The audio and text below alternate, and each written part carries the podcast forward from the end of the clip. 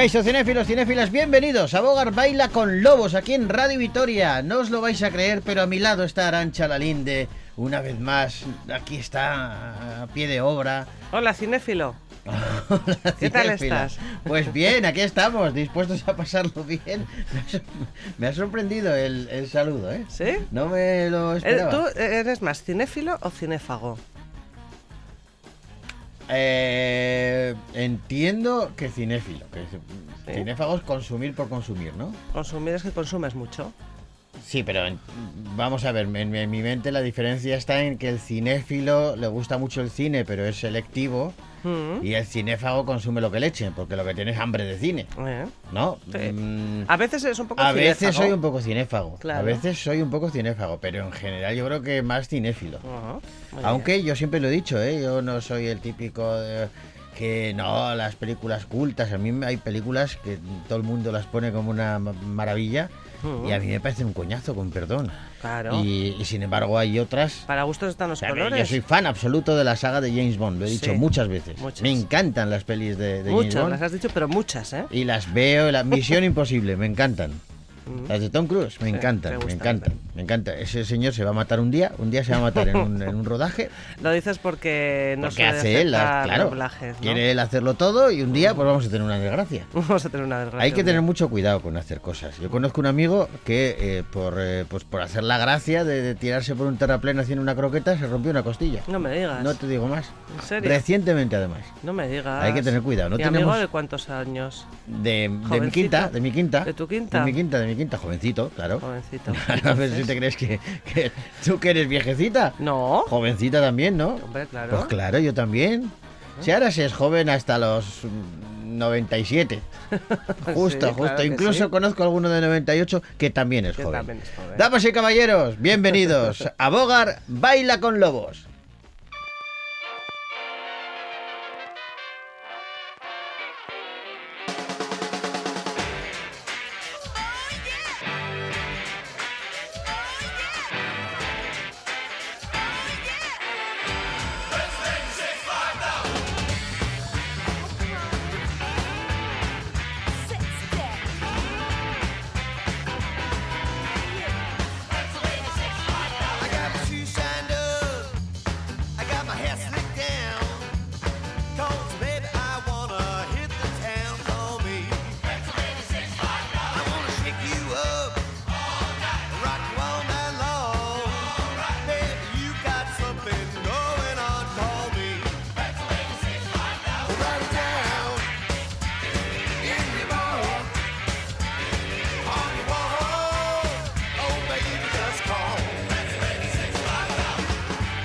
Bueno, pues vamos a comenzar con música, Aran, y lo vamos a hacer con un tema que es un clásico. Pertenece a una peli que a mí me, me gustó, aunque hubo un momento en el que yo la vi contigo, esta película. Ajá, yo la vi en dos partes esta película. Y yo, sí, efectivamente, la vimos en dos partes. Y hubo un momento en el que yo dije, ¿por qué está tanto tiempo en los coches? ¿Por qué? Mm. Pero sin embargo, luego, bueno, pues eh, haciendo la digestión, cayó bien, cayó Sí, bien. sí, sí. Hablamos de. Es una película que puede costar un poquito al principio, pero la verdad es que También es de, también tengo que decir que yo soy fan de su director, Claro. Quentin Tarantino. Para mí es un mítico. Yo lo conocí. eh, fíjate, ah, hoy se clausura el Cinemaldi, sí. Festival de Cine San Sebastián. Yo lo conocí hace muchos años en, en Donosti. Con Reservoir Dogs, creo. Mm, no, con Pulp Fiction. Con Pulp Fiction. Con Pulp. Fiction. Sí, sí, sí, en, en Donosti. Y, y era un tío muy simpático. Mm. Muy Está muy bien esta- carismático, Sí. absoluto, seductor. Sí. y muy simpático. Y el tema le gusta mucho utilizar buena música en cada una de sus películas. Este tema que aparece en Érase una vez en Hollywood es un clásico. eh, California Dreaming. ¿Tú has estado en California? Yo no. Yo sí he estado. ¿O sí? Espérate, sé, no. No, no, yo estoy en Florida, en California, no. Ah, yo estado en California, sí. Yo estado en Hollywood y en, en, en- en- en- Los Ángeles y en San Francisco. Pues esta, esta, este tema le va muy bien, El sueño de California, porque, claro, esto era hace una vez en Hollywood, la película de la que estamos hablando, Sí. habla de eso, habla de actores, de actrices. Está muy bien la peli y Mm. está muy bien la música.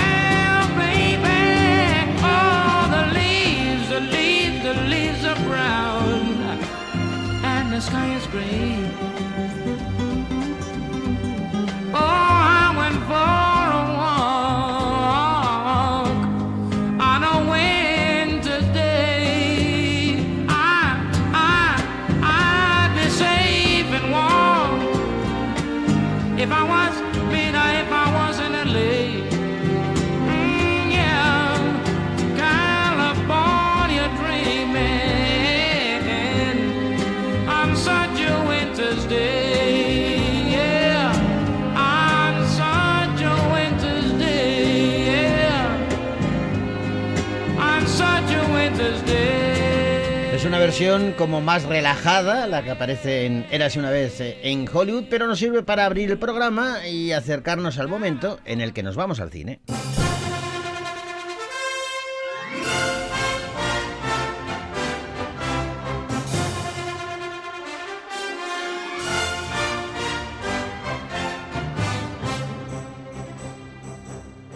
Bueno, tiene en su haber eh, un montón de películas, algunas de ellas auténticos mitos y tiene cientos, miles, millones de fieles, de seguidores. Es David Cronenberg, acaba de ser galardonado eh, con eh, uno de los premios estrella en el Cinemaldi, el premio Donosti, y llega a nuestras salas con película, Crímenes del Futuro.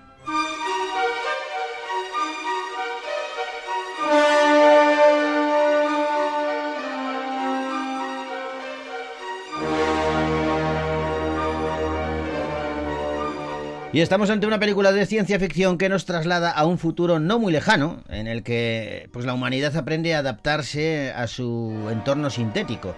Esta evolución va a conducir a los humanos más allá de su estado natural y les lleva a una metamorfosis que altera su, su composición biológica. Mientras algunos abrazan el potencial ilimitado que tiene el transhumanismo, otros eh, recelan de sus consecuencias. Sol Tenser es, es un artista que ha abrazado este nuevo estado, haciendo brotar nuevos e inesperados órganos en su cuerpo. Junto con su compañera Caprice, Tenser ha convertido la extracción de estos órganos en un espectáculo para que sus fieles seguidores se maravillen, se, bueno, se queden espectacularizados con sus performances. Pero con el gobierno y y una extraña subcultura tras sus pasos, Tenser se va a ver obligado a considerar lo que sería su actuación más impactante de todas. Noto que toqueteas algo ahí dentro. Es un órgano nuevo. Algo sin precedentes. Todos hemos sentido que ese cuerpo estaba vacío. Vacío de significado. Y hemos querido confirmar que es así. Poder llenarlo con algún significado. El mundo es un lugar mucho más peligroso ahora que el dolor prácticamente ha desaparecido. Esta sentencia eh, inquieta, ¿eh? O sea, un lugar, eh, un mundo sin dolor, lo hace más peligroso. Claro. Es probable, es, no lo sé, no lo sé. Vigo Mortensen, Lia Sidux, eh, Kristen Stewart, entre otros, son los protagonistas de Crímenes del Futuro, esta peli que está guionizada y dirigida por David Cronenberg. Mm, a punto de cumplir los 80 años. Dirige y escribe, como has dicho, este largometraje después de que hace ya 8 años eh, mm, publicara, iba a decir, eh, exhibiera la película Maps o To the Stars. ¿no? Eh, bueno, pues esta dicen en la sinopsis, de, o sea, en las notas de producción de la película, que es una película de terror corporal. Y yo digo, ¿qué será eso de terror? Nunca lo había oído, lo de Pues, terror eh, corporal. lo Y es puedo entender. un subgénero del cine de terror que muestra intencionalmente alteraciones grotescas o psicológicamente perturbadoras del cuerpo humano. Claro, ¿nos sobran eh, órganos o nos faltan No órganos? nos faltan órganos. Eh, pues vaya usted a saber. Es terror ¿no? corporal y ciencia ficción. Sí, ¿no? sí. Y bueno, y los protagonistas que decía son los eh, habituales. ¿no? Mont- Mortensen es uno de los habituales De en, las- sí. en la carrera de Cronenberg, sí. Bueno, pues... eh, Por cierto, este, por si acaso alguien se, se, se lo ha pensado, esta, hay, otro, hay otra película con este título de 1970, pero no tiene nada que ver, no es una nueva versión, aunque comparten algunos puntos en común, no es una Nada nueva ver. versión ni tiene mucho que ver con ella. Crímenes del futuro de David Cronenberg, una peli que podéis ver ya en los cines, de Victoria Gasteiz.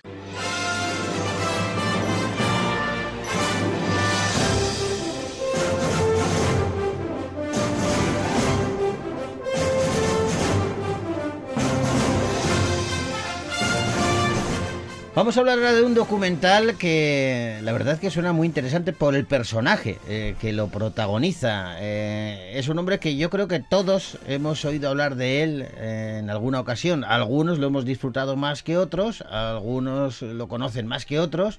Conocen su música, conocen sus programas de televisión, conocen eh, su particular faceta política, que también la tuvo. Hablamos de La Bordeta, que es el protagonista de La, Borle- La Bordeta, un hombre sin más.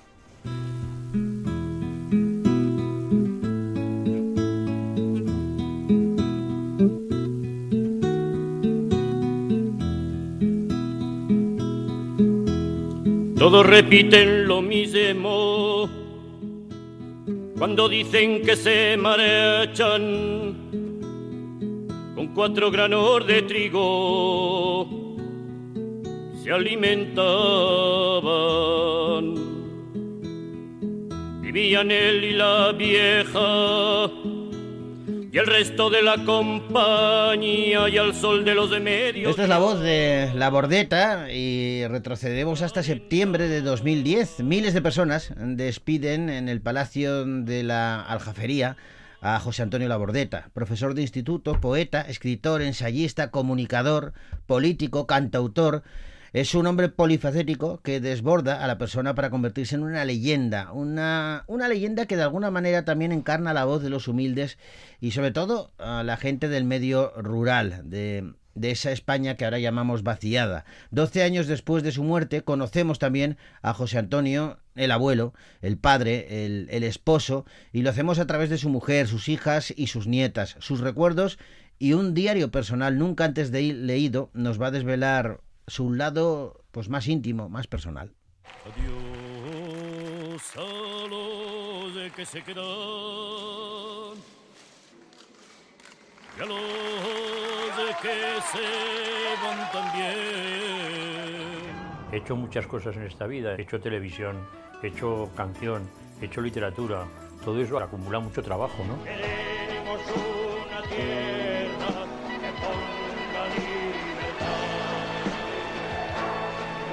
En Aragón hay tres cosas que no cambian de chaqueta. Buñuel Francisco de Goya y la voz de la bordeta. Están habituados a hablar siempre porque aquí han controlado el poder ustedes toda la vida. Y ahora les fastidia que vengamos aquí las gentes que hemos estado torturados y roturados por la dictadura a poder hablar. Eso es lo que les jode a ustedes. A la mierda, joder.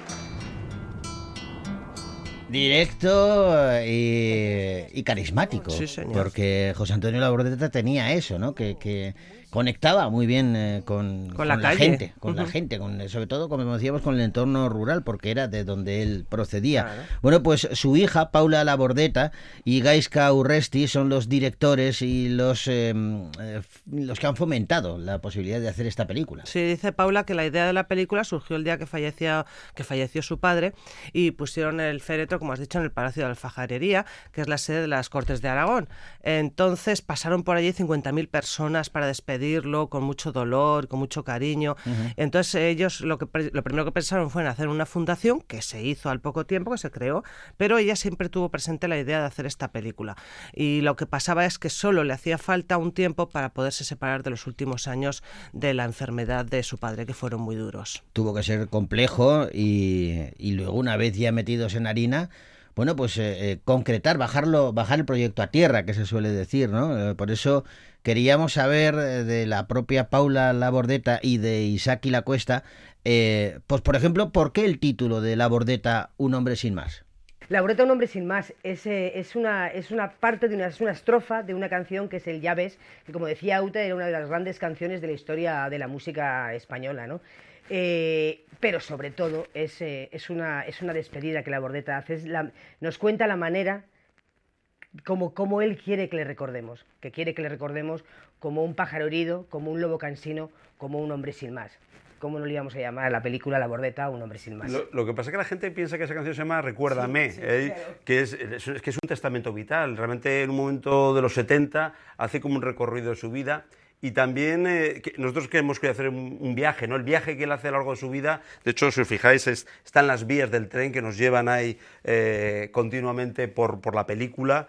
Y, y efectivamente la película es un viaje, de hecho el tagline es un viaje hacia libertad, porque toda su vida pues tuvo fue una lucha, una lucha por defender sus ideales políticos, por intentar tener una identidad eh, creativa en la literatura, en la poesía, con la canción, y esa lucha, ese viaje que, que durante toda la vida lo consiguió, se trunca con el fallecimiento, como el de todos, pero lo que importante es la lucha, ¿no? Y el viaje, el, el- camino, no, no el destino.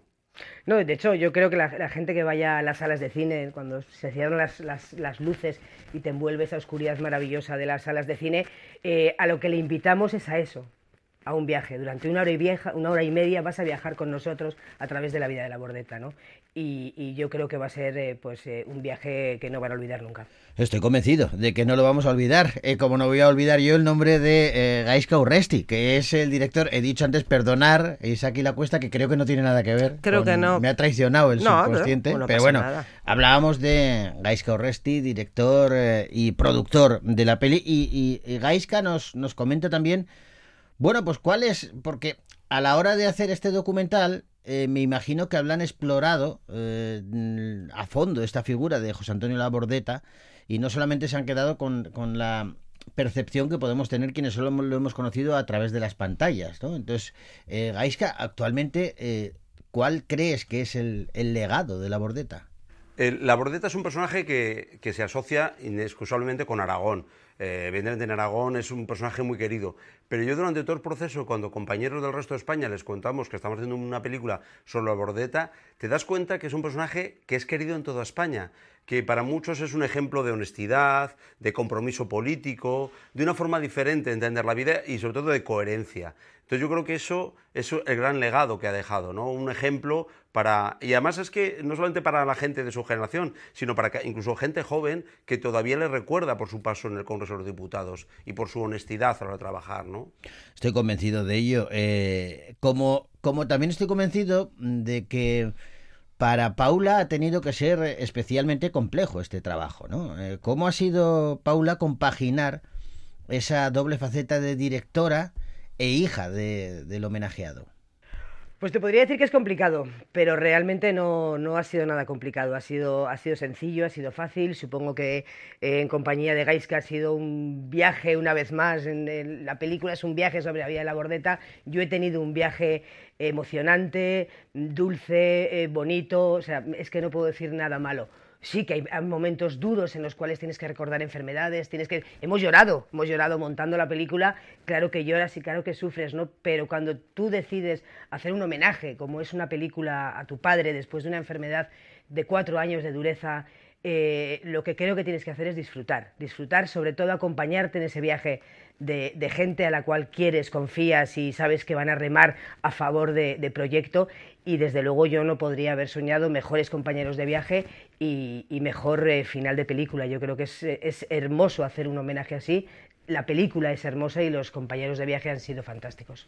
Bueno, pues una tarea importante, la de Paula Labordeta y, y Gaisca Urresti, que le ha acompañado en este viaje. Gaisca, ¿por qué ahora una, una película de Labordeta? La primera idea de cuando en el 2018 empezamos a rodar era llegar al décimo aniversario del fallecimiento, haberlo estrenado el 19 de septiembre de 2020.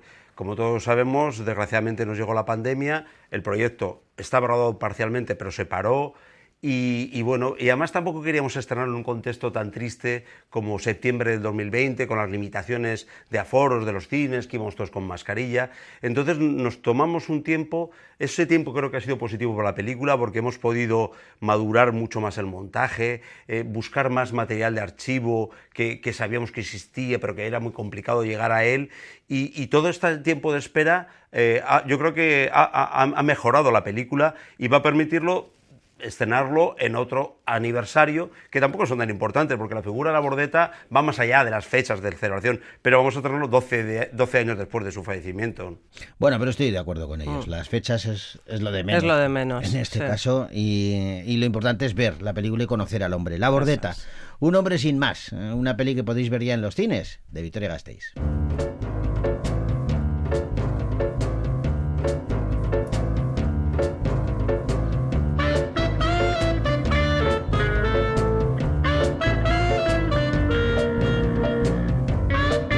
Hablamos ahora de animación, una peli enfocada al público más pequeño que se titula Los Buscamundos.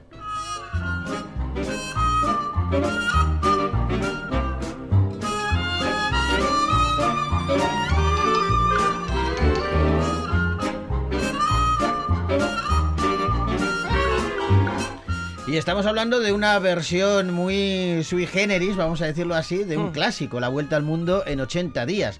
Passepartout, un, un ingenuo mono tití, siempre ha soñado con, emprender una aventura. Su oportunidad le llega cuando conoce a Phileas Fogg, un explorador y estafador que ha hecho una apuesta multimillonaria. Tendrá que establecer un nuevo récord de navegación en globo durante 80 días, desde desiertos abrasadores hasta selvas misteriosas, desde princesas intrépidas hasta langostas eh, adoradoras de volcanes. Passepartout va a descubrir lo grande, maravilloso y también loco que es realmente este mundo. Cuando un joven tití que sueña con explorar el mundo... Passepartout, vas a buscar nuevos mundos. Me parece que no. Preparaos para una expedición... Traiga a mi bebé a casa. Que va a ser la bomba. ¡Hola, niñito de mamá!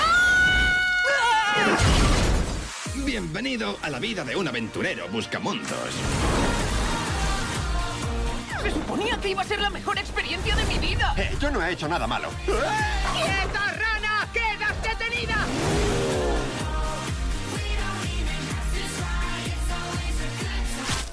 Un selfie. Sonríe. Cheese.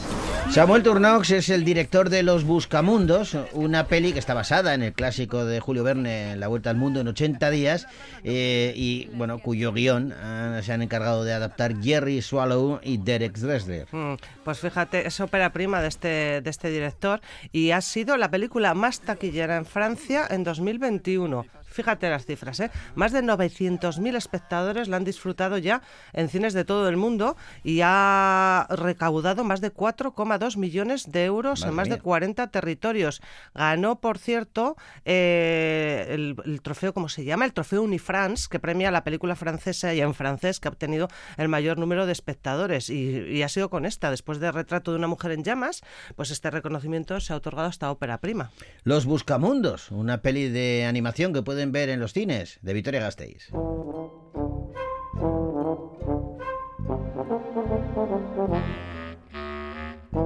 Y no vas a creerte a quien nos reencontramos en el cine. Vuelve, vuelve, aunque, aunque hay trampa, hay trampa, vuelve Spider-Man, pero lo hace con un reestreno, un montaje diferente, eh, bueno, pues eh, que ahora vuelve a ver si capta aún más espectadores. Spider-Man No Way Home.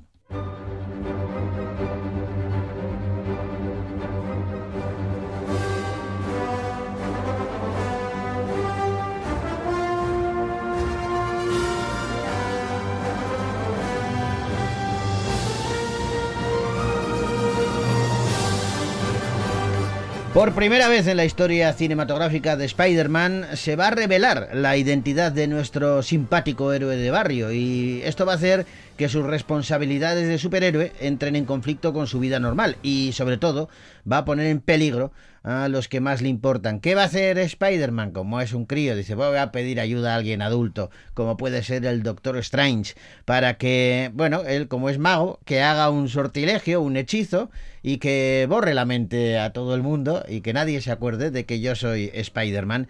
Pero ese hechizo es alterado y va, va a hacer que bueno tenga que superar eh, Spider-Man su mayor desafío hasta la fecha porque no solamente tendrá que enfrentarse a enemigos de su universo sino que también tendrá que hacerlo de los de el multiverso Desde que me picó aquella araña, solo he tenido una semana en la que mi vida me ha parecido normal. Y fue cuando tú lo descubriste.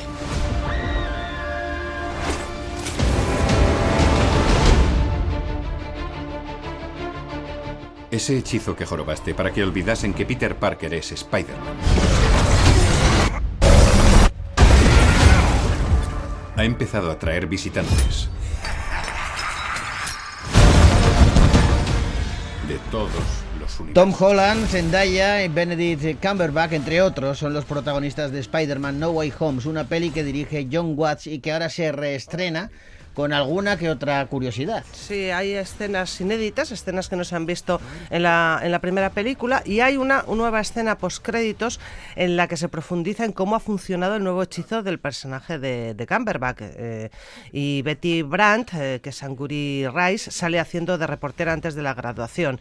No te cuento mucho más, ¿no? No cuentes en la más porque- pantalla aparecen imágenes del curso durante su paso por el instituto, también del viaje que hicieron a Europa, pero No te dejo contemos así más. un poquito no contemos expectante. más porque claro, eh, eh, quienes hayan visto la peli se van a la van a volver a ver para ver estas secuencias que añaden información y bueno, sobre todo me imagino que para los eh, muy fans de Marvel lo que les interesará muchísimo es esa secuencia post créditos de la que hablas.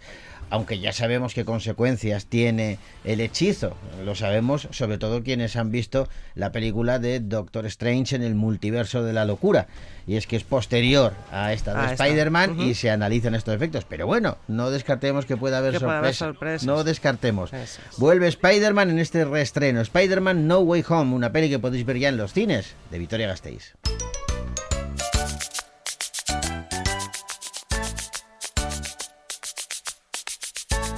Y nos despedimos ya, lo hacemos con música. eh, hace poco revisité la peli y me sigo riendo muchísimo con Algo pasa con Mary y me sigue encantando su banda sonora que interpretan The Foundations y en especial este tema que te hace bailar. Con él os decimos bien arte. Hasta mañana.